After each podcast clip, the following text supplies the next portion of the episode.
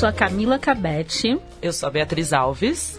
E nós somos as, as Desqualificadas. Desqualificadas. Desqualificadas é um podcast com conversas divertidas, sem filtro e sem vergonha. No nosso episódio número 2, a gente trouxe uma qualificada para falar sobre prostituição mas prostituição não apenas sobre prostituição, mas ela é uma advogada e doutoranda em filosofia do direito. Então. Isso que é qualificação, gente. Até quase levantei aqui, falei, meu Deus. Chegou essa menina que vocês não estão vendo esse mulher que tá aqui também, né? Maravilhosa. E Oi, Sá, tudo bem, Sada? Olá, tudo bom? um prazer estar aqui com vocês e muito empolgada para começar esse programa. Primeiro, a Sá tem que falar o nome todo dela. Que é muito bonito. É muito lindo. Vamos lá, gente. É Saada Zoher Dal. Fora que ela tem uma voz maravilhosa, né, gente? Todas Vamos as combinar. piadinhas que vocês já pensaram agora nesse Já foram momento feitas. já foram feitas. Acreditem, não precisa me mandar, eu conheço, assim, de verdade. Todas, todas e todas. É Saada. E Sá, você é qualificada em quê? É, assim, como mulher, a gente tem até dificuldade de se sentir qualificado em alguma coisa, mas Nossa, é- os A meus gente sabe, a gente sabe. A gente entende. É, mas é, talvez até por isso que as mulheres é, façam mais graduação, mais pós-graduação, tipo, busquem ao menos fazendo que elas sejam maioria em tudo isso. E os meus. É, uns títulozinhos conferem alguns, algumas. Alguns nomes, algo, é, né? mas é, dá uma certa autoestima. Eu sou advogada e eu fiz é, mestrado em filosofia do direito, eu estudei prostituição, tentei analisar essa parte jurídica da prostituição, que é um tema que sempre me interessou muito.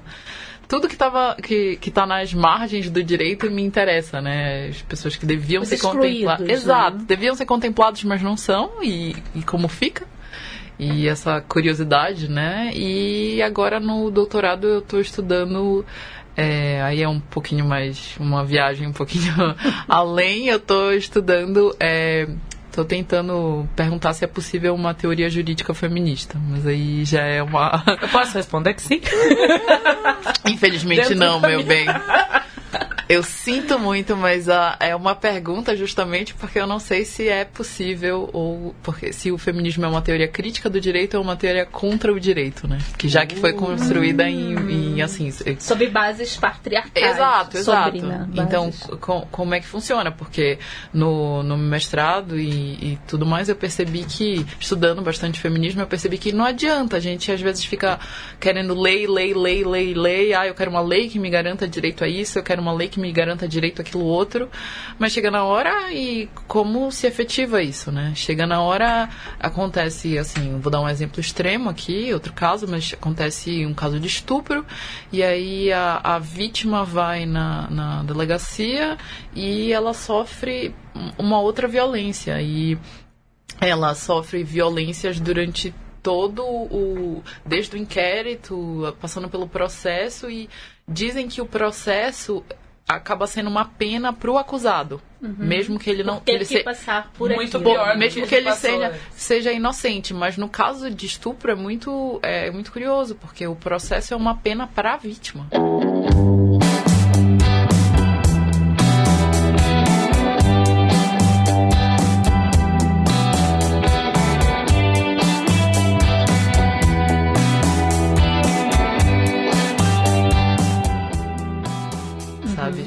E assim, quando eu conheci a Sada, e foi através de um amigo nosso maravilhoso, o Rodrigo, e foi muito engraçado, porque a gente pensa talvez no advogado ou o que a pessoa vai estudar no mestrado, no doutorado, e aí chega essa mulher e fala: Ah, eu estudo feminismo, aí eu estudei sobre prostituição. Eu falo: Para tudo, para o mundo.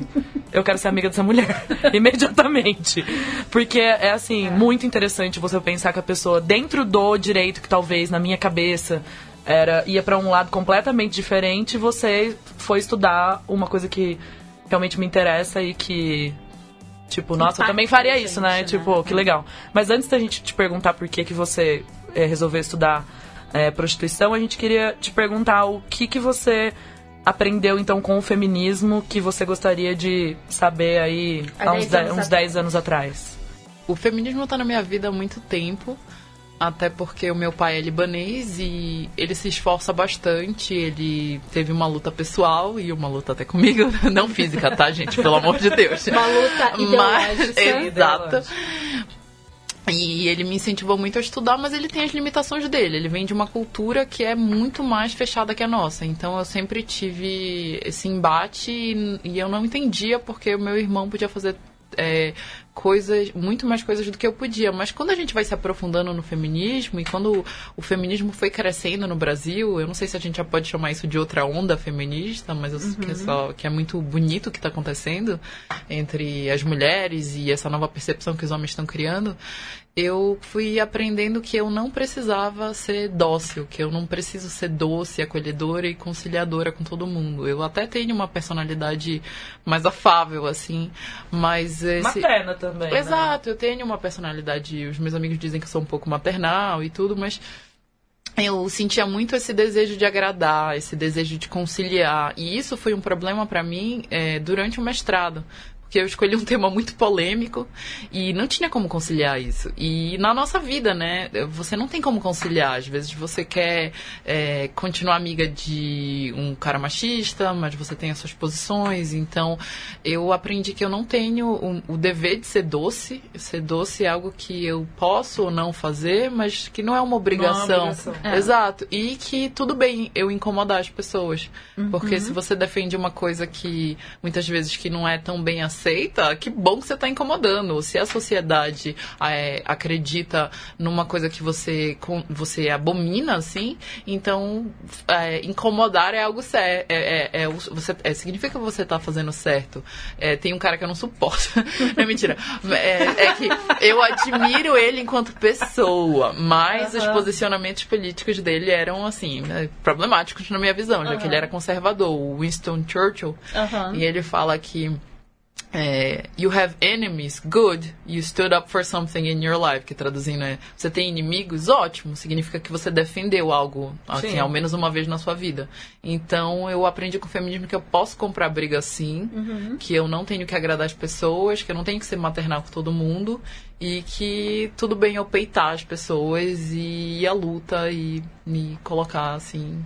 É, não é porque alguém chegou para você e falou você tem que ser é, doce, mas é que é colocado é pra colocado. gente de uma maneira, não precisa ser com essas palavras, é, implicitamente de dia fala mais baixo. É. Eu acho que a, a frase que eu mais escutei em toda a minha vida é fala mais baixo. Você já é grande, você já incomoda muito. Ainda você fica falando alto fica tendo opinião, sua louca. então fala mais baixo, sabe? Então, Seja mais delicado. É. Não precisa falar grosso, assim. Fala Você não mais vai doce. achar marido. O quê? Ai, gente. Nossa amiga, deu, deu um negócio aqui, tipo, que eu lembrei, assim, da minha família. Quando você falou isso, eu fiz assim, ó, retraí, assim, tipo, eu já escutei é, isso. Meu bem. Quem nunca, né? Você quer alguma coisa na vida? Ou então, é, você tá estudando demais, você tá fazendo doutorado, eu, hum, então, né? Mas e aí, o que, que você vai conversar com os caras? Não, eu te, cheguei, eu cheguei até amiga para me falar assim, não, mas ó, cuidado que você vai falar, assim, você não pode parecer tão inteligente perto de alguém, assim, sabe? Você oh, tem que, você tem que assim, o cara fala qualquer coisa, você Parabéns, você é incrível. Nossa, você não. mudou o meu mundo, assim. E, assim, e é, é, difícil, porque às vezes. E isso acontece também na pós-graduação. Vejam bem que não é uma coisa que eu tô dizendo, ai, ah, um cara que não tem pós-graduação. E não. eu não quero criar uma sociedade do discurso das pessoas que têm. É, é, um, é, fizeram pós-graduação estrito senso. Não é isso.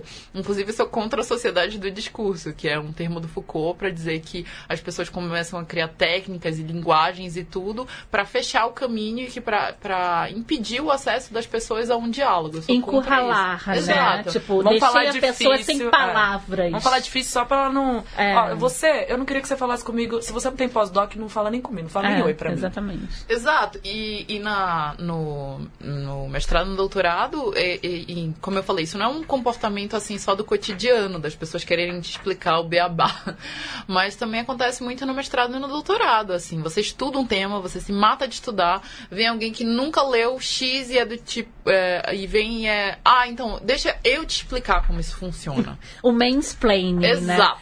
Quem não conhece o mansplaining é... Você pode explicar? Claro, é, então, eu vou. A palestrinha, né? A pessoa se empolga um pouco, mas eu vou Você explicar. só tá assim. ajudando. É, não, é, é- é porque assim. O feminismo é uma teoria crítica do mundo. Então, ele, ele, ele vai trazer novas interpretações das mais diversas áreas do conhecimento. Uma delas é a linguagem. A linguagem pode parecer simplesmente algo que a gente usa no cotidiano e um instrumento, mas a linguagem também é constitutiva. É, a Adrienne Rich, que é uma poeta, e aqui eu chamo de poeta de propósito, percebam, ela tem uma frase, um verso muito bonito que é sobre isso, que ela fala que é, Our language is the map of our failures, que é tipo, a, a nossa linguagem é o mapa das nossas falhas. Então a nossa linguagem mostra os nossos preconceitos, mostra as nossas limitações e mostra tudo isso. Então o feminismo é, começou a criar novas palavras para definir os sentimentos que as mulheres tinham e que elas não conseguiam expressar.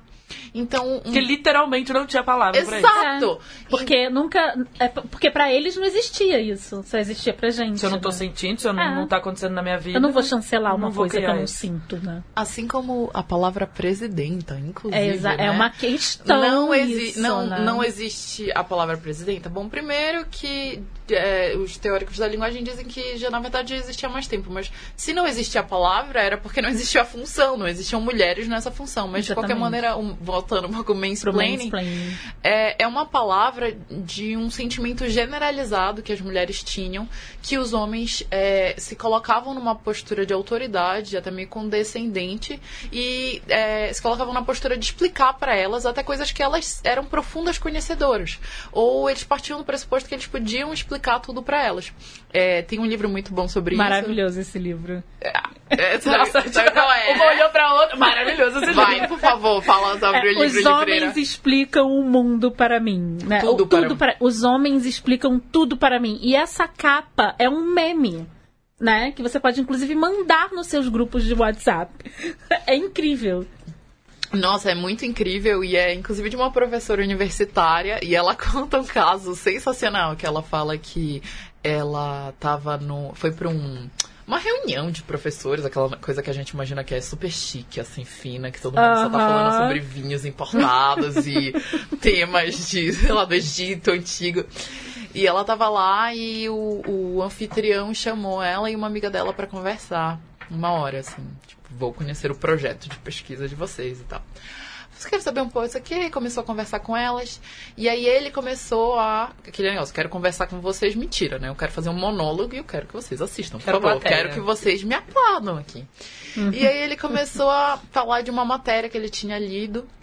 E ele começou a explicar para ela, e a amiga dela falou assim, mas tentou falar umas três vezes. Não, mas ela que escreveu o livro dessa matéria. Ela que escreveu o livro. Não, não, você- não tá entendendo. Oi, oi, com Oi, licença. oi, oi, por favor, eu, eu aqui, oi.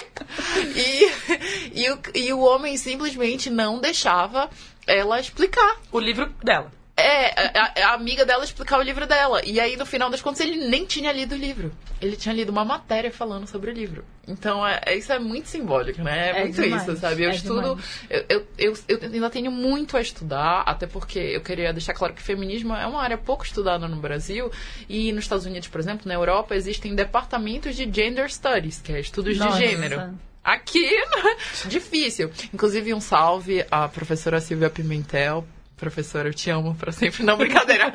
Meu Deus, eu espero que ela não escute isso e me ache louca, mas essa mulher tá na PUC, ela, ela tá... PUC São Paulo. PUC São Paulo, ela trabalhou na ONU, na CEDAW, ela defende os direitos das mulheres, assim, bem antes de eu nascer, bem antes de todas nós aqui nascermos. E é, um grande agradecimento para todas as mulheres que vieram antes da gente e abriram caminho. Porque Sim. se hoje é difícil, imagina na época dela. É. né? Exatamente. E tem esse termo mansplaining, tem o interrupting Interrupting, que é os homens que ficam interrompendo as o mulheres tempo, todo. inteiro. É. E isso é uma, uma, uma insegurança da parte deles, né? E é um costume, porque eles não estavam acostumados que mulheres explicassem ou tivessem, fossem qualificadas, né? Pra falar de Pra alguma falar coisa. de alguma coisa. É Então... uma postura condescendente, né? É, Tem é. uma explicação lá também, é, É. que vão mais atrás Mas- pra isso, mas vamos entrar na Vamos, prostituição, vamos né? voltar na prostituição, Não. senão o nosso, o nosso episódio vai ter que ter sete Parte títulos diferentes. 1, né? 2 e. 3. Mas então conta pra gente como foi. É assim, eu gosto muito desse tema porque pra você falar de prostituição você tem que falar de muitas outras coisas. Então não tem como você, ai, fala aí então cinco minutos só. Porque Não tem. envolve tantas coisas. E também acho que a gente vai falar mais aqui da maioria que é prostituição de mulher mesmo, feminina. É. Então, é assim, você tá falando da mulher exercendo esse trabalho, como ela é vista pela sociedade, como é o trabalho dela, e aí toda essa parte da lei que a Sá vai poder explicar melhor, mas tem muito lado para estudar, né? Eu acho que isso é um assunto interessante, por isso que eu gostaria que você falasse exatamente sobre esse tema no, no nosso podcast, porque é muita conversa. Então, explica pra gente aí por que, que você chegou nesse tema e como foi a sua pesquisa. É, eu entrei no mestrado com um projeto de pesquisa sobre equidade de gênero e era um tema muito amplo, assim. E eu resolvi. É, é importante dizer isso para as mulheres que têm interesse na pesquisa. Você tem que delimitar muito bem o seu tema.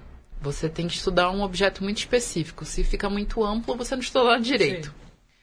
Então eu fui delimitando e eu queria um assunto mais concreto. E eu fiz especialização em direito penal e processo penal, já trabalhei com direito criminal, então eu queria uma coisa que ligasse direito penal, direito criminal e, e é, filosofia do direito.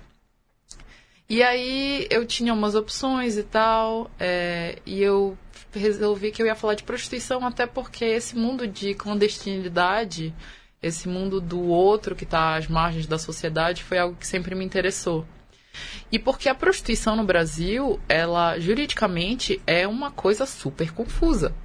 E é, é, é muito curioso esse assunto, se você parar para pensar que muita gente acha que a prostituição é crime. Exercer prostituição, uma mulher que exerce prostituição.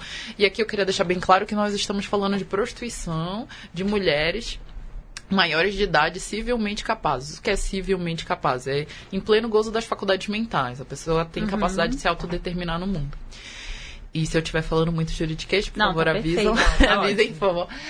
E então, é, eu, eu comecei a delimitar e tem prostituição é, de transgêneros, tem outros tipos de prostituição, prostituição masculina, mas eu foquei na prostituição de mulheres. E eu comecei a estudar esse assunto porque, vejam só, não é crime praticar prostituição. E o que explica, então, a gente vê a polícia prendendo gente A na violência rua? policial também, né? É, o que, explica? E, e- e só que ao mesmo tempo que a prostituição não é crime, várias outras condutas acessórias são. Que é isso, condutas acessórias? Coisas ligadas à prostituição. São quatro. É, o, a, o favorecimento à prostituição, quando você incita, você incentiva alguém a, a praticar prostituição e auxiliar de qualquer maneira. É, a mediação para servir a lascívia de outrem. É, outrem Essa aí eu vou precisar de ajuda. Vão, é, mas é porque, Chegou, olha, eu juro que as né? palavras não são minhas. O, o, o, o artigo diz, diz exatamente, viu? Eu já ia falar ipsilitering isso. Ai, olha, o juridiquês é uma coisa complicada, meu povo. Mas então, e esse é, mediação para servir a lascívia de outrem, é, vejam bem que é, é, é, são esses os termos porque o Código Penal é de é, 1940 e a, a parte geral foi reformada, mas a parte especial, que é onde estão esses crimes, não, não foi reformada. E é, é quando você. É muito complicado, porque se você for levar ao pé da letra, a mediação para servir a lascívia de outrem é quando você auxilia uma pessoa para servir para fins libidinosos para outra. Ou seja, então, sei lá, se eu é, ajudo um amigo, uma amiga a transar com outra pessoa, eu tô cometendo esse crime? É, Vamos combinar e que não, isso não vamos acontece criminalizar. muito. que É bom Exato. essa, essa- pessoa que ajuda você a transar, ela não tá cometendo crime nenhum. Ela é um anjo, na Ela é verdade. um anjo. Não. Só que vocês. É, é, não, mas aí é que tá. Nosso código, ele foi. é, é, essa parte, ela é, ela é de 1940, é, governo Vargas, e de uma época em que a sociedade era extremamente moralista. Então, é, como eu falei, é, a, a nossa língua é um retrato das nossas falhas, mas a lei também é muito retrato de- da mentalidade de uma época. Às vezes a lei é o que mais pode, assim, demonstrar as limitações, os nossos preconceitos em determinado momento histórico. Sem dúvida. E então... Mas isso se encaixaria, é isso que você acabou de falar, que eu nem sei falar, é o cafetão, por exemplo? Não, não, não. Cafetão é Tem outra mais coisa. dois outros, Ah, tá. outros crimes ligados à prostituição, que são a casa de prostituição. Isso sim é crime. Manter casa de prostituição é crime. E olha que curioso, quantas casas de prostituição aqui pertinho da gente, Nossa, Bem na pertinho, Augusta. aqui na a gente rua. tá na Augusta, tá? Só pra... E, e, e pelo Brasil, todo mundo conhece algum Toda lugar cidade que... tem a casa de Exato. prostituição da da cidade famosa que todo mundo conhece. Exatamente. E isso me incomodava, assim, não que não era uma postura moralista de, oh meu Deus, é uma casa de Até porque que prostituição. não tem na lei, né? Exato, é como é que pode, sabe? Não pode, mas pode. Que isso? Nossa, é, É. como eu descreveria isso? Pode, mas não pode. É. Exato, como é que Tem, mas funciona? acabou. E, e, e diferente de outros crimes, por exemplo, existem muitos tipos penais que é, dizem que eles não pegaram, que são crimes que é, passam é, pela, por todo o processo legislativo, mas nunca tiveram eficácia. Ou seja, eles nunca. as pessoas nunca cobraram que esses tipos penais fossem cumpridos. E tem outros que caíram em desuso. Por exemplo, é, fica, era uma mentalidade muito ultrapassada que já. Mas esse não, sabe? Esse é, ainda tem assim um questionamento moral, ainda tem um questionamento social sobre se é certo, se é errado ter casa de prostituição ou não. Então como é pode, sabe? E por último, o rufianismo. O rufianismo é tanto você é, sobreviver, você ser sustentado por alguém que pratica prostituição, quanto você agenciar a prostituição. Então, agora vem o techniquez e tal, mas te- dizem que então que existe o rufianismo ativo e o rufianismo passivo. No bom po- português, o rufianismo ativo seria o cafetão. Aham. E no o rufianismo passivo seria o gigolô e tal, que Aquele cara depende que da depende prostituição. dela pra sobreviver, Exato. né? E aí eu comecei a, a estudar isso e eu vi que a questão não era tão, tão simples, ela era muito, muito mais complicada. Porque as pessoas recorrem a um, um simplismo quando essas. Não, a é a profissão mais antiga do mundo, sempre existiu, sempre vai existir. Aí lá fui eu As atrás. pessoas sempre falam isso. Exato! Sempre. é. e e uma, uma postura do feminismo que é muito interessante é: não, vamos ver de onde isso veio. E é uma postura filosófica também. É é muito uma questão que é também Foucaultiana, do Michel Foucault, que é vamos fazer a genealogia disso, vamos na raiz disso daí, vamos ver de onde isso vem. Porque se você descobre de onde algo vem, você pode. é, você vê que é uma construção e você pode. é, Desconstruir. exato, e, E lutar fazer uma coisa aquilo. nova. É. E- Mas o feminismo é desconstrução, né? É, todo é momento. pura, pura desconstrução. E, e, assim, o contra o que? Contra o que que eu tenho que ir? O que que faz isso ser assim? E aí eu acabei pesquisando bastante a história da prostituição e, e, e ver que e comecei a perceber que não, não é, não é bem assim, não é bem que sempre foi assim tudo. E eu é, acabei pesquisando muito essa história das leis e de, de onde vinha tudo isso e para onde vai e como eu podia, como a gente podia mudar tudo isso. E é uma história assustadora que me deixou até assim pessoalmente doente e tal. Eu fiquei tive alguns probleminhas de estresse assim durante o mestrado porque eu não sabia como li- como lidar com isso e era um tema muito pesado. Você tem Então- tanta informação de uma coisa e não uma resposta, Exatamente. assim, efetiva de... Tá bom, eu tenho essa resposta agora, eu posso trabalhar com isso. Mas não tem, né? É, E é um Tipo- trabalho sujo, porque você vai no esgoto da sociedade pra descobrir o porquê daquilo, né? É aquela parte que todo mundo quer esconder, que quer fingir que não existe. São os excluídos, então é de adoecer mesmo, né? É muito. é, Adorei a tua colocação, é, e é justamente isso, porque é, as pessoas, e principalmente essa moral burguesa que veio no Classe século XIX, exato, século XIX, século XX, era, não era uma ideia de, ai, vamos acabar com a prostituição. Não, a ideia deles era que a prostituição era necessária. Inclusive tem a Mari Del Priori, que é uma historiadora brasileira, Maravilhosa. maravilhosa, amo. Ah, ela Mari, um livro- vem aqui! Exato. Ela tem um livro chamado Histórias Íntimas, em que ela acaba falando muito de prostituição também. E ela fala que é, a prostituição no Brasil sempre foi considerada uma coisa necessária. Agora é menos, mas era assim. Não, as nossas filhas, as filhas das famílias de bem, não podem transar. Então os caras têm que transar por fora. E as minhas filhas e as filhas têm que casar virgem, virgens. E depois, então, as prostitutas são necessárias, mas necessárias não aqui na minha frente. Então tiveram várias é, políticas higienistas ao longo da história. Isso eu tô falando, mas ó, Muito Há tempo muito atrás. tempo atrás, essas posturas higienistas começaram na Europa e elas foram. é, replicadas aqui. exato. Tudo que acontecia na Europa era replicado aqui. E no Rio tem a Vila Mimosa, né? Exato. E a Vila Mimosa que já foi o, o Mangue, né? E o Mangue sofreu várias batidas policiais. É, inclusive, umas coisas até engraçadas que as prostitutas faziam chacota. Que teve um que ele tentou instituir que ele, não. Todo, todo, todo delegado, muitos delegados tinham uma medida, não, agora eu vou resolver o problema do mangue, entendeu? Eu vou dar um jeito nisso. Aí tinha uns que faziam batida lá e, e jogaram todo mundo pra todo canto da cidade. O Nelson Hungria, que é um penalista muito famoso, já falecido, falava: Olha aí o que esse homem fez. Ele só fez espalhar é, A prostituição é, prostituição pela por, to-. Uhum. por toda a cidade. Claro que ele também tinha um viés moralista, mas. E é, tem, teve isso em São Paulo também. Em São Paulo, eles sempre querem limpar a cidade, então eu vou tirar dos bairros nobres a prostituição, eu vou tirar das, de perto das famílias e eu vou esconder ela aqui em algum bairro. E no, no- aqui em São Paulo foi para o bairro do Bom Retiro. E uma curiosidade muito triste aqui é que na época o Bom Retiro era onde viviam os judeus. E tava numa época é, perto da Segunda Guerra Mundial. Então, é, olha, Nossa. coloca os excluídos juntos. É. Como no nazismo, né? O gueto. Exato. É, vamos fazer um gueto, todo mundo que a gente não quer, a gente coloca todo Qualquer mundo coisa é junto. só entrar e metralhar todo mundo junto, né? Que é mais, fácil. Exato. E, e é essas posturas. E essa postura higienista, só te. Não, por favor. é, trazendo pro dia de hoje, né? O que, que a gente está vendo no, no Rio e em São Paulo? É, algumas, alguns dias atrás, o prefeito do Rio de Janeiro resolveu pintar a Rocinha, mas só a parte da frente dos prédios, porque tava meio feinho. Pra quem tava entendeu? passando ali É, embaixo. porque tava, pra quem passa pra Barra, né? E essa política aqui do Dória, né, de resolver a cidade, mas é pura maquiagem, né? E, digamos, uma maquiagem feia, né?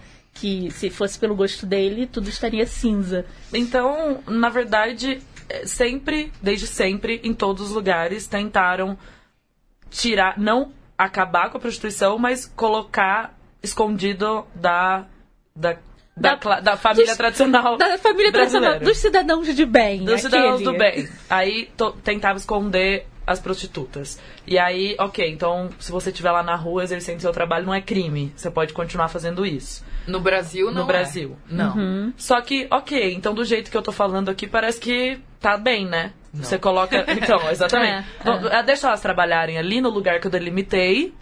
E essas mulheres podem ficar lá na rua trabalhando, porque eu tô dizendo que não é crime fazer isso. Tá bom, mas o que, que acontece de fato, na verdade, com essas mulheres que. Aí a gente pode falar também dentro do feminismo o que o feminismo acredita se isso realmente é um trabalho como qualquer outro, vamos colocar dessa maneira, ou se dentro do feminismo isso é, ainda continua sendo objetificação da mulher e, e utilizar o corpo da mulher é, e não que ela seja dona do seu próprio corpo. Mas o que, que acontece com essas mulheres que ficam trabalhando? Que- quais são as opções que ela tem? O que, que a polícia pode fazer por Quem elas? defende essas Quem mulheres, defende né? essas pessoas? E, de novo, as mulheres, né? E cisgênero e... Sim. Que foi o, o- a sua pesquisa. Então, é, é, essas, é, como eu falei, essas posturas higienistas sempre existiram e é só muito recentemente que as pessoas começam a se preocupar efetivamente com as prostitutas. É, toda essa história da prostituição, as pessoas parecem ter se preocupado muito mais com questões morais, né, morais para elas, é, com é, esconder aquilo do que efetivamente com, com a saúde, com a segurança das prostitutas. Então eu acho que é, a gente só pode falar, ah, ao meu ver, no início de uma preocupação com as prostitutas no final do século XIX e, e a partir do, do século XX, mas ainda assim uma coisa que foi caminhando bem devagar. E o, o, um, do- um dos motivos que eu fiquei doente é que é aquela coisa, a gente não tem tanta aprovação no mundo dos homens, então a gente às vezes acaba querendo muita aprovação feminina, o que também pode ser um problema. Porque a gente tem que respeitar todas as mulheres, mas a gente não precisa amar e adorar e concordar Sim. com todas as mulheres. Então, tem muito uma, uma. Uma vez eu até escutei um- uma pessoa me disse, não foi por maldade, mas falou: vocês feministas estão se dividindo em várias correntes políticas, assim vocês não vão conseguir agir. Olha a besteira que vocês estão fazendo, vocês têm que ficar no movimento uno. Ninguém nunca diria para todos os homens do mundo para ter a mesma vertente política. Agora, para todas Pra as mulher mulheres tem que estar pode. todo mundo Sim, Exato, né? é, é, um- é, é uma É generalização. o gueto também, né? É. E eu falo que a gente fala em feminismo, mas na verdade é um erro, né? Na verdade são feminismos. E e então o, o, é, eu falo nesses feminismos porque os diferentes tipos de feminismo têm uma visão muito diferente sobre a prostituição. É, tem é, uma corrente assim muito ligada ao feminismo radical que acredita que qualquer tipo de prostituição é uma forma de exploração sexual, é um tipo de escravidão e inclusive o movimento abolicionista que tenta abolir a prostituição, ele surge no final do século XIX junto com o movimento contra as, é, é, pela abolição da escravidão na Inglaterra. Hum, E interessante. É, e é por isso que é abolicionista, né? Porque também tá ligado a, a essa ideia de abolição. E elas têm a- essa ideia. E claro que inicialmente, na minha visão totalmente burguesa, branca, privilegiada, a minha primeira não, mas elas escolhem, assim, eu. Claro, isso quando eu quando era muito novinha, eu pensava, não, mas elas escolhem. E na mídia a gente vê uma, muito uma romantização da prostituição. É, eu me incomodo muito de filme, série, livro que romantiza. Uma linda mulher, né, gente? O grande clássico. Ai, meu Deus, por que as pessoas gostam desse filme? Além da beleza da Julia Roberts, eu acho que nada mais me Nada. agrada nesse filme. É. Então, essa romantização me incomoda muito. E eu também tinha o mesmo pensamento que você. Ai, gente, eu sempre fui, deixa as mulheres fazerem o que elas quiserem. Mas depois que aí o feminismo vai te ajudando um pouco a ter uma um pensamento crítico talvez um pouco diferente. E tá, acho que não é assim, né? Não, Não não, é. é. bem assim. E aqui eu não tô advogando, eu não tô defendendo essa postura, eu só tô dizendo que não existe uma resposta simples, não existe uma resposta fácil. Pesquisei isso, eu estudei assim bastante, eu procurei muitas fontes de pesquisa, mas até hoje eu digo que não existe uma resposta certa. Não existe uma resposta fácil para isso. As duas respostas são, é, assim, as duas respostas principais que existem hoje são altamente complicadas e tem os, os pontos negativos de cada uma. Então tem essa essa vertente, né? feminista e tem já uma outra vertente e eu tô, aqui tô falando das principais tá Aham. e tem uma outra vertente que diz que não, que a prostituição é uma profissão como qualquer outra e que a- as mulheres têm que ser protegidas no exercício dessa profissão como elas seriam protegidas no exercício de qualquer outra profissão, claro, atentando para as para as minúcias, para os detalhes dessa profissão. E isso dizem, talvez até como uma crítica que está muito ligada ao feminismo liberal, mas não só. Você pode ser feminista interseccional e achar que você tem que escutar as prostitutas e que se elas quiserem isso, então é isso que a gente tem que ir atrás. Mas é, é uma questão muito complexa, porque também não dá para dizer que é tão simples assim, que é, ah, é uma profissão como qualquer outra, porque elas estão extremamente vulneráveis. A Bia perguntou, ah, mas como é que funciona isso? Ah, então é só ir pra rua que tá tudo bem. Gente, é, qualquer mulher. É, Eu não gosto de andar na rua pra chegar na minha casa. exato. Na Pois é, verdade, a gente vive. Imagina trabalhar e esperar um estranho chegar, parar, entrar no carro dele ou ir pra Aí ontem eu voltei com muito medo pra minha casa. Eu não gosto de me sentir É. assim, mas fazia muito tempo que eu não me sentia assim. De você achar que todo mundo tá te fazendo alguma coisa É. muito ruim. Assim, são 17 minutos muito tensos pra mim ontem. Aham. Aí eu fico imaginando o dia a noite inteira, né? Quantas Pois é, horas você tá é. lá e pra entrar no poder exercer o seu estranho, trabalho. né? É. É, você não sabe quem é aquela pessoa atrás do vidro fumê. É, é perfeito, perfeito que vocês colocaram, porque eu acabei descobrindo outra curiosidade enquanto eu estudava também pelo livro da Margaret Hago, outra historiadora feminista maravilhosa, que é, vocês sabem é, que existe o termo mulheres públicas para se referir a prostitutas. É, não é muito usado, mas durante muito tempo as prostitutas eram chamadas de mulheres públicas. Sabe por quê? porque é, elas eram mulheres que transitavam livremente no espaço público. Então as, as pessoas não têm ideia do nível de opressão que as mulheres sofriam, mas, por exemplo, na Grécia Antiga, as mulheres ficavam trancadas, umas mulheres de bem, de família, ficavam trancadas em casa. E não existia energia elétrica, então era trancada em casa no escuro, né, o dia inteiro. E mulher era pública, era prostituta, porque era só a prostituta que, Que podia tinha acesso ao espaço privado. Então, o, o- e ah, mas isso foi só na Grécia Antiga? Não, na verdade até é, meados do século XX, assim, até é, é, a mulher não podia andar sozinha na rua. Inclusive aí daí que vem o termo mulher, é, dama de companhia, porque você mulher vai andar sozinha na rua, então você é uma prostituta. Gente, eu nunca tinha pensado nisso. É. Então a prostituta era a única que tinha liberdade de ir e vir na época, né? Mas a que preço, né? Pois é, É. ao preço de ter o corpo sendo é, é, propriedade dos outros durante algumas horas, né? Exato. Eu não digo que não existam prostitutas que, se- que tenham uma autonomia maior, mas Uhum. é, pesquisando a gente percebe que elas são é, exceção, né? A prostituição de luxo, uma prostituição melhor é exceção. É interessante É. falar que tudo que a gente tá falando aqui, a gente tá falando da maioria. Exato. E não da, do romântico aí da, da série da Da Globo. série da Globo, da Exato. série do HBO. É, né? não é isso que a gente tá falando. Mas aí também tem outra questão complicada. Por exemplo, existe a Lola Benvenuti, que é uma foi, ela já largou a prostituição, foi uma prostituta de luxo. E, e aí tem uma questão jurídica também complicada. Tudo bem, ela a- a- o que ela faz não é a regra, mas ela não tem direito de fazer isso. É. Como é que eu vou lidar com isso? Eu vou, sabe, eu vou Uhum. criar. Não, e no caso da Lola é interessante é, que virou aquela chacota de ah, ela ainda é uma prostituta com mestrado. Olha só. É. Já viu uma prostituta Já. com mestrado? Tá aí, ó. Ela.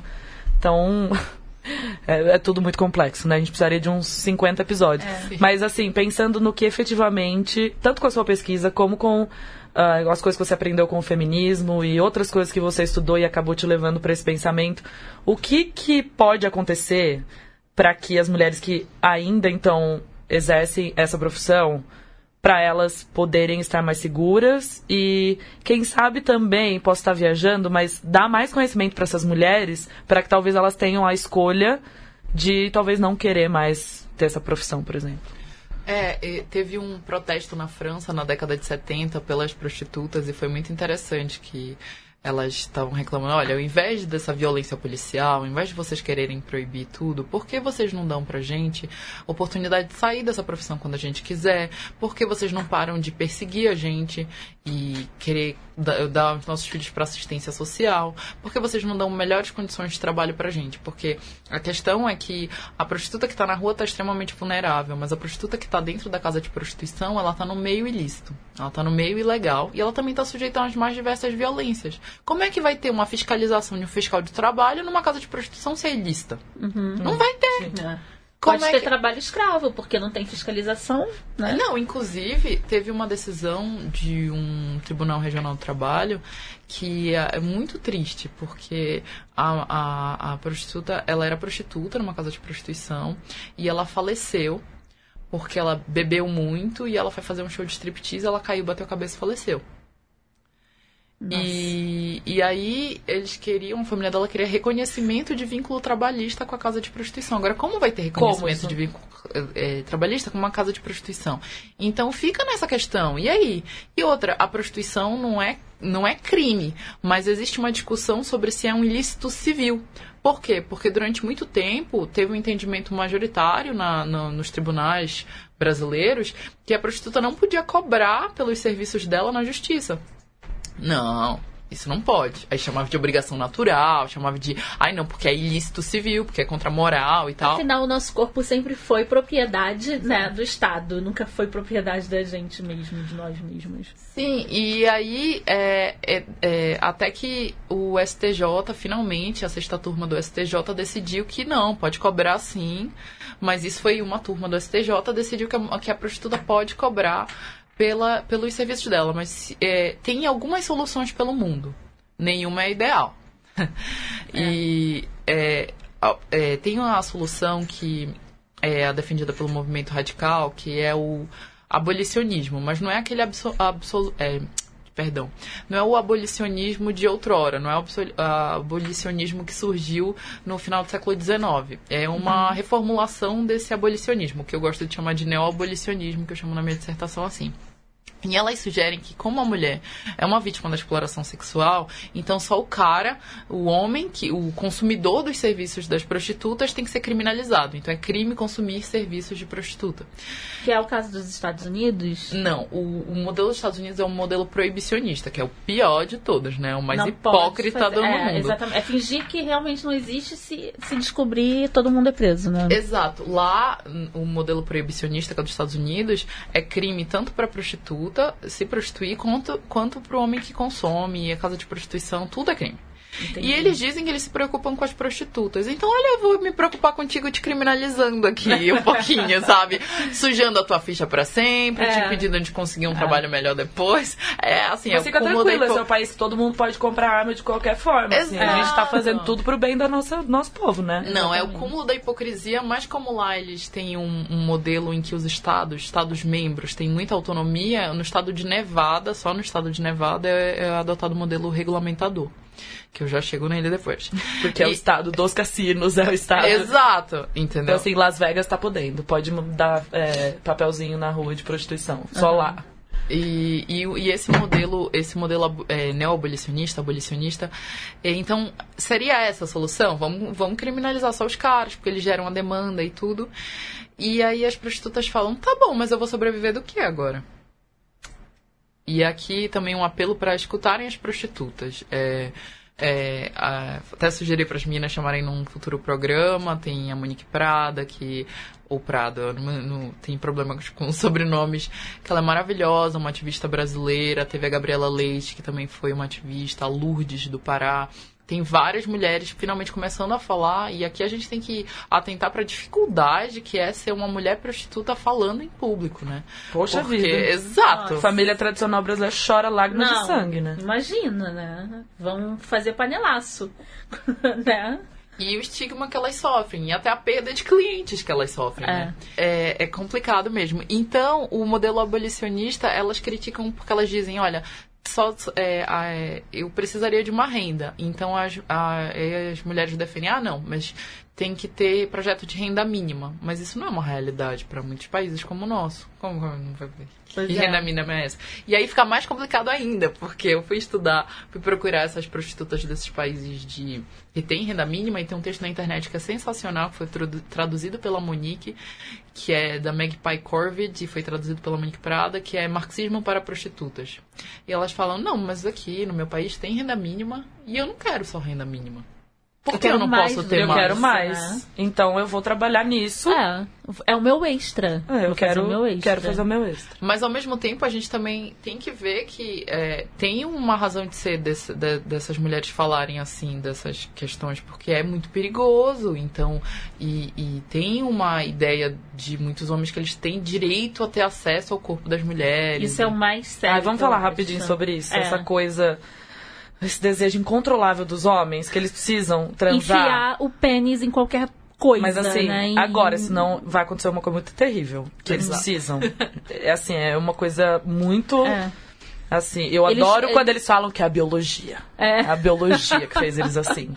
Então a biologia tá Permite que eu, oprimindo que eu metade do mundo. Ao meu bra... é. A biologia fez isso, eu não posso. Então, olha, eu não quero saber da sua pesquisa, entendeu? Você ficou estudando aí tudo à toa, porque eu vou te responder. Eu vou fazer um mansplaining aqui pra você rapidinho.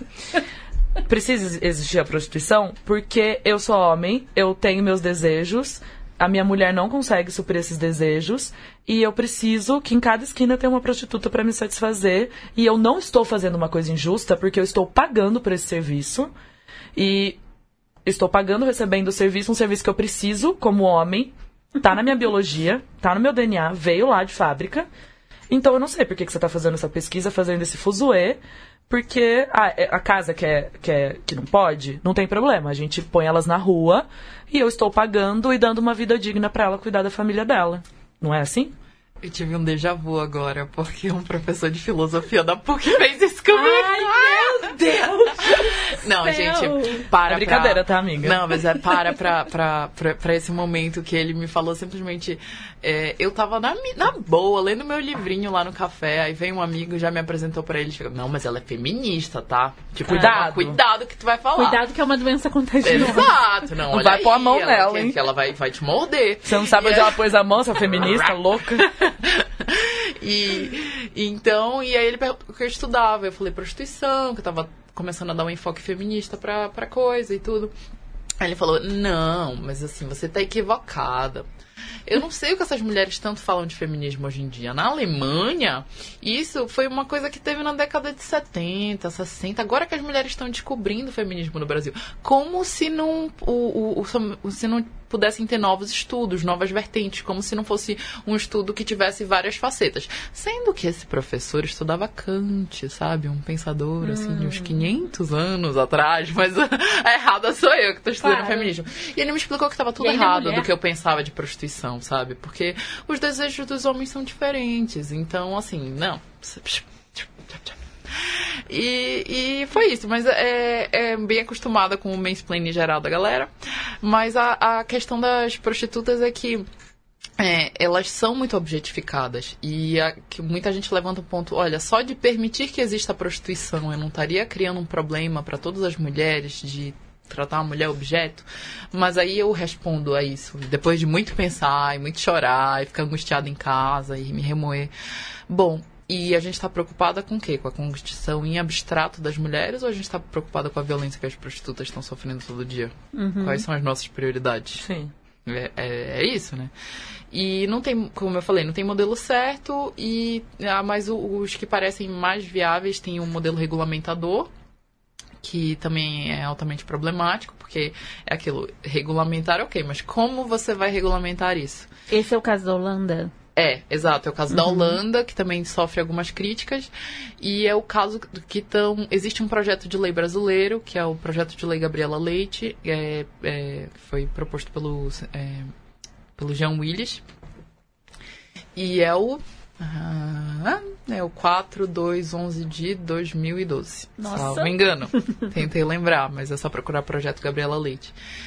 E ele, ele regulamenta a prostituição e o que, que, que ele faz?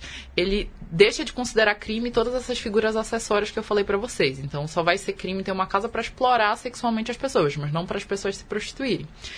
É, o que é perigoso desse projeto, que até muitas associações de prostitutas, até uma associação de prostitutas da, da, de Rondônia critica, é que ele permite, nesse projeto, que o cafetão, que a casa de prostituição fique com até 50% dos ganhos das mulheres. Hum. Então é muito alto isso Nossa. aí, né? E, mas é aquela coisa, foi elaborado conjuntamente com uma associação de prostitutas, mas é, é ainda um projeto que, em que precisa ser trabalhado em cima, assim, ele ainda... Mas assim, dificilmente ele vai ser aprovado com o nosso Congresso Conservador. O que tem mais chance claro. de ser aprovado é o projeto 377 de 2011, proposto pelo pastor João Campos. E aqui Você é falou pastor, já não tô com medo. Eu já também tô com medo, deixa eu me preparar. E aqui... É, é, acontece uma coisa que é muito curiosa, porque uns segmentos conservadores se reúnem com as feministas com algumas feministas para aprovação desse projeto. Hum? Porque esse projeto criminaliza só o homem que consome a prostituição. Mas eu me pergunto é, que se no nosso país quem vai ser criminalizado no final das contas não é o homem negro pobre, né? Se Exato. isso vai Você tá oprimindo de novo o que é. já é oprimido, que já é a minoria que e as mulheres dos países em que esse projeto, em que já, já funciona esse projeto, que é a Suécia, o Canadá e a França falam que, na verdade, é, isso só tornou a atividade delas mais perigosa e mais clandestina, porque hoje em dia elas oferecem os serviços na internet e elas entram no carro de qualquer um. E tem mais, que elas dizem que a assistência social fiscaliza muito elas e a questão dos filhos delas. Então, tudo bem você ser, ser prostituta se você está arrependida de ser prostituta, se você quer largar isso. Mas se você não quer, você vai, vai acontecer o quê? Você vai perder seus filhos, você vai entrar no carro de qualquer desconhecido. Então, elas dizem que ficou ainda mais perigoso para elas. Mas, como eu disse, não existe resposta fácil. É, é. É, é muito difícil. E o, o um, o regulamentador também tem suas críticas. Dizem que a quantidade de prostituição na Holanda aumentou muito, que mulheres estão sendo importadas assim de outros países. Sim, do oeste europeu, né? Exato. Do leste europeu. Do leste. E, mas, e por último, assim, tem o, o, o, o a proposta de descriminalização que funciona na Nova Zelândia é o que tem maior aceitação pelas prostitutas. Tem um, um TED maravilhoso sobre isso da Tony Mack, sobre prostituição, que ela fala que, é, que aí você descriminaliza as atividades, nada não é crime, e as prostitutas podem é, ter direitos trabalhistas e tudo mais, e eles dizem que a violência policial e tudo reduziu muito. Mas aqui, tem resposta simples? Não tem. O nosso país é muito grande, tem que lidar com a polícia, mas é, a questão da violência policial é muito preocupante, porque de onde essas mulheres vão conseguir ajuda, sabe? É. E teve o primeiro Congresso Nacional das Prostitutas, em 1987, que foi é, organizado pelas prostitutas e é muito curioso que elas não conseguiam lugar para fazer a reunião delas, porque dizia que era uma uma, é, uma, é, uma vai ser uma suruba Exato, uma né? sendo encontro das prostitutas. É, exato. Que pode acontecer. Atrás. Ninguém queria aceitar, olha, mil prostitutas vão se reunir aqui no seu hotel e tal, uhum. e as pessoas ficavam desesperadas, até que elas disseram que era um encontro de mulheres e dane-se. E o tema que elas mais queriam discutir, que a Gabriela Leite fala no livro dela, muito bom também, avó, mãe, filha e puta. É, é incrível esse, esse livro. E ela fala é, que elas queriam falar de violência policial. Mas elas tentaram falar disso depois, assim, vamos começar de outra forma e tudo. Mas é, é, a questão das prostitutas no Brasil é muito delicada e é muito injusto que não se dê ouvido a elas. É uma postura muito autoritária e condescendente, não, não escutá-las. Achar que todo mundo acha. Nossa, se vocês pesquisarem sobre a história da prostituição, é, tem a Nikki Roberts, que, que é uma prostituta, que tem um livro sobre a história da prostituição, vocês vão ver que todo mundo já quis dizer para as prostitutas o que era melhor para elas, assim. Exceto elas deram voz a elas. É, né? é sempre sempre assim, né? Toda vez que vão resolver o, o destino das mulheres, não são as mulheres que estão lá sendo representadas, estão nos representando lá, né? São os caras que se reúnem para resolver sobre o, o, direito ao nosso útero, né? O direito a, a, a se prostituir, corpo. ao nosso corpo, etc. E tem um outro, uma outra questão também que eu queria falar, por exemplo, vai ter aquelas pessoas que vão falar, ah, mas prostituição masculina também existe. Né? Por que, que vocês só discutem a questão da prostituição feminina? E aí? Então, a minha escolha foi um recorte temático, é, que é, nas pesquisas a gente tem que recortar bem, como eu já falei, mas também foi um. tem um fundamento para isso, porque a prostituição é majoritariamente exercida por mulheres até hoje, qualquer. Assim, vão, é só ir atrás de alguma pesquisa, Google it, que vocês uhum. vão achar. E não só isso, mas até a prostituição masculina é majoritariamente consumida por homens. Sim. Então tem muito um, uma lógica de uma estrutura masculina que dá que cria homens com essa ideia de que eles têm direito a acessar o corpo dos outros. É claro, a prostituição pode ser um contato diferente e tudo. Há, há quem advogue isso. Eu não sei, eu não passei por isso. Talvez uhum. possa mesmo ser. É, eu às vezes compro as visões romantizadas, quem nunca. Sim, mas, é. né, é um. Mas é a gente um... tem que tomar cuidado com essa Exato, também. exato. Tem que tomar muito cuidado com isso. É porque são as vozes que a gente escuta também, né? É. Ah, mas existem muitas prostitutas que são contratadas apenas para conversar.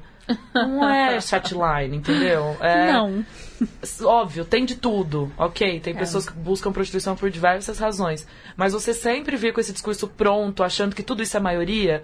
Mas as prostitutas estão ganhando bem, fazendo book rosa e prostituta de luxo. Mas e... não é a maioria a mulher que é só lá é. chamada para um jantar e ela é, como é que é a palavra? Acompanhante? Como acompanhante. É? Call girl, acompanhante. É, e não, a gente está falando da maioria que são as mulheres que sofrem violência são as na pobres, rua, negras, as pobres uhum. e que precisam colocar dinheiro em casa. Então, sim, a, a, gente já sabia que esse ia ser um episódio que ia dar mais pergunta do que resposta. É, a gente sai daqui com mais, mais pergunta do que resposta. Mas pelo menos a gente sai com um monte Exatamente. de coisa para pensar. É. E principalmente olhando essa história que você é, falou pra gente que claramente a gente não conhecia. Isso dá muita coisa pra gente pensar. E, inclusive, assim, eu não, não tanto tempo atrás era uma feminista que achava que eu tava arrasando no rolê feminista, dizendo eu quero que a mulher trabalhe no que ela bem tiver vontade. Exatamente. E é só quando você começa a pensar e ser um pouco mais empática e se colocar no lugar dessas mulheres que você entende que não e que eu gostaria que essas mulheres também tivessem mais contato com o feminismo para saber que não, não é uma profissão talvez como na minha opinião, como todas as outras, e você ainda está dando propriedade do seu corpo para outra pessoa. E, assim, muita coisa para se pensar nesse, nesse tema, mas. Muito obrigada por você ter vindo obrigada, falar tudo isso pra gente. Sá. Eu sei que a gente tá aqui, ó, querendo continuar muito, é, muito, Eu ficaria muito. horas falando eu disso. Eu cheguei à conclusão, assim, eu também era essa feminista que achava que arrasava falando que não, tem que ter, tem que ter direito. Ela tá feliz. Fazer, ela tá feliz. Mas isso, na verdade, é um, uma repetição da cultura do estupro, né? Do eu, eu, eu quero, eu quero pagar, então eu posso fazer o que eu quiser com seu corpo. E, e isso é passado de geração em geração, né? É, e, e é muito mais complexo do que a gente pode falar, pode imaginar, assim. Então, eu saio daqui com mais perguntas do que respostas. Mas eu saio com uma certeza, que homem nenhum vai morrer se não, te, se não transar, tá bom, Exatamente. gente? É só isso que eu queria dizer. Exatamente. E não existe desejo incontrolável nenhum. É. Isso é desejo de poder do patriarcado, Isso tá? é Mas a gente fala isso outro dia também, né? Não tem nada a ver com hormônios, Não, né? É, é só a poder. subjugação emocional Isso. do outro, né? Então, eu acredito muito nisso. Agora, um, é, onde é que as pessoas podem encontrar você nas redes? Se Qual alguém a quiser rede? te mandar uma pergunta. é, os, os seus estudos? Você tem algo que você queira divulgar para as pessoas chegarem até você? Então, Não, eu não quero que vocês leiam nada do que então eu a pessoa é meio antissocial, fica nervosa antes de vir pra cá, mas. É, não, então, é, se alguém quiser ler a minha dissertação, começa com aquelas introduções de resumo, introdução, lá, lá, lá, de trabalho, mas eu tentei escrever num português claro, então, e quiser me dar um feedback, é só dig- digitar o meu nome no Google, Saada, S-A-A-D-A, Zoher, Z-O-U-H-A-I-R, Dao, D-A-O-U. E aí vocês encontram a, a minha dissertação, que está disponibilizada online. Eu fui pesquisadora pelo CNPq, obrigado CNPq. e a minha tese... E a minha Espero que você exista nos exato, próximos anos. exato, espero que continuem financiando, por favor, gente.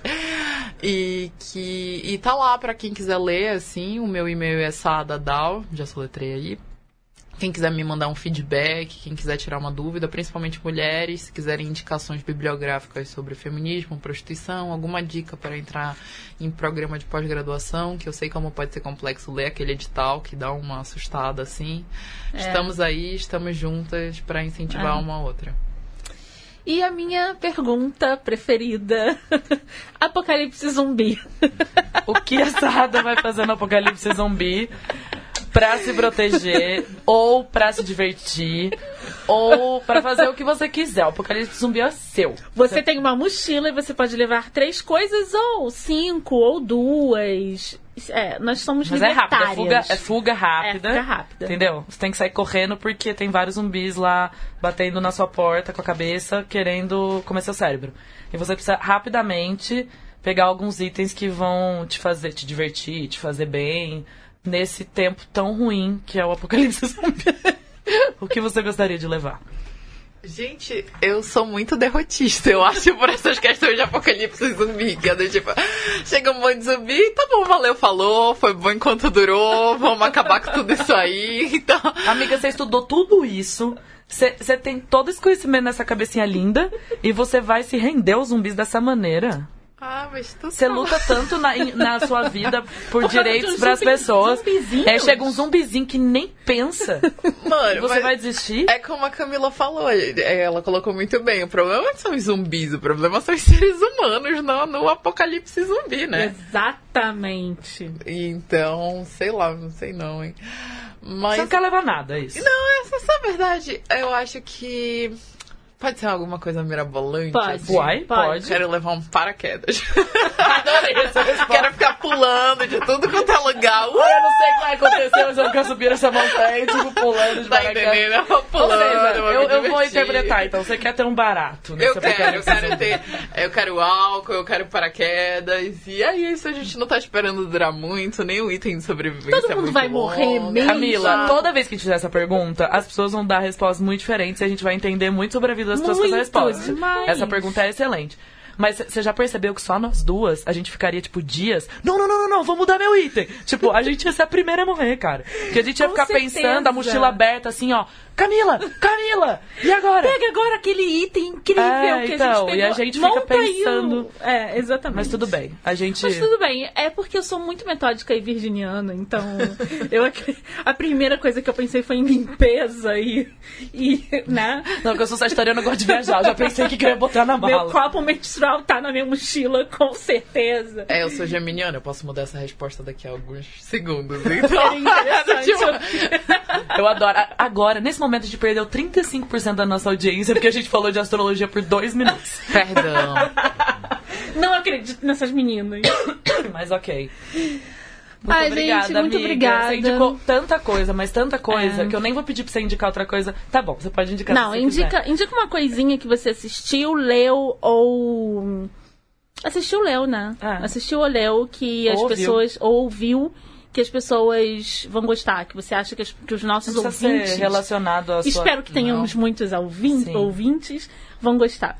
Então, bem rapidinho, que eu já falei demais, eu tô lendo Vivendo Minha Vida, da Emma Goldman, é a autobiografia de uma das mulheres que eu mais admiro no mundo, foi uma anarquista incrível, muito à frente do tempo dela, e tá de graça na internet. O e-book Ah. está de graça. Olha pra quem que ela tá falando isso, Ah. amiga. Pela L Dopa. Ela tá falando isso pra duas profissionais do mercado. Desculpa, gente, mas aqui, aqui eu queria fazer um apelo Não, para vamos- o mercado do lado de duas mulheres. Eu já fui atrás desse livro em tudo quanto é lugar. Eu já mandei é, mensagem pra, pra livraria do Sul que vende esse livro. Do tipo, eu quero ter esse livro. Eu tenho Amiga, vamos criar uma necessidade caixinha de esse sugestões desse podcast e mandar pro mercado editorial. a gente vai jogar gente. pra esse mercado Eu editorial. tenho que falar pra vocês que eu trabalho com livro digital e a minha luta é pela democratização da leitura. Não quer imprimir? Ok, lança digital, né? As pessoas vão consumir. As pessoas vão consumir, né? Mas, é. Seu apelo tá anotado na nossa caixinha de sugestões E do a gente mercado vai editorial. falar com todos Se a gente não for banida, né, amiga da, É. da, da convenção do mercado editorial, que ele tem medo de ser banido dessa Não. convenção. Eu acho que depois desse- desses podcasts, É, a a gente gente tá- corre um certo risco. Eu queria dizer que a Camila e a Bia criam vários desejos de leitura e dívida em mim, então pode, continuem com ela. Pelo menos a gente tá fazendo o mercado girar, né, amiga? A gente tá aqui indicando Exatamente. livros, né? A gente enfia livro em tudo que é lugar. né? Exatamente. E pra terminar, um filme Foxfire, que é um filme sobre uma gangue feminista de meninas, assim, que é sensacional ver como elas crescem e elas começam a se insurgir contra as injustiças que são cometidas contra elas e eh, os problemas que tem entre elas mesmas, assim. Então foi um filme que me marcou bastante. Mas existem várias versões desse filme, e a mais recente, que é de 2012 2013, que eu vi. É muito lindo mesmo, recomendo. Bom, É e a gente pode conversar mais com a gente sobre esses temas que a gente vai seguramente conversa, seguir aí nas redes sociais. Procura a gente lá, arroba as desqualificadas, Twitter, Instagram, Facebook, nosso e-mail, asdesqualificadas.gmail.com. Pode continuar essa discussão que a gente quer continuar, tá bom? E. hum, Chega, né? Chega. Chega, falei demais também, perdão. Eu amei, Eu Sal. Muito obrigada. Imagina, a gente queria até mais, mas já, já nos aproximamos da madruga, né? Então tá bom. Beijo, amiga. Obrigada. Gente, Beijo. muito obrigada. Beijo, foi um prazer. Tchau.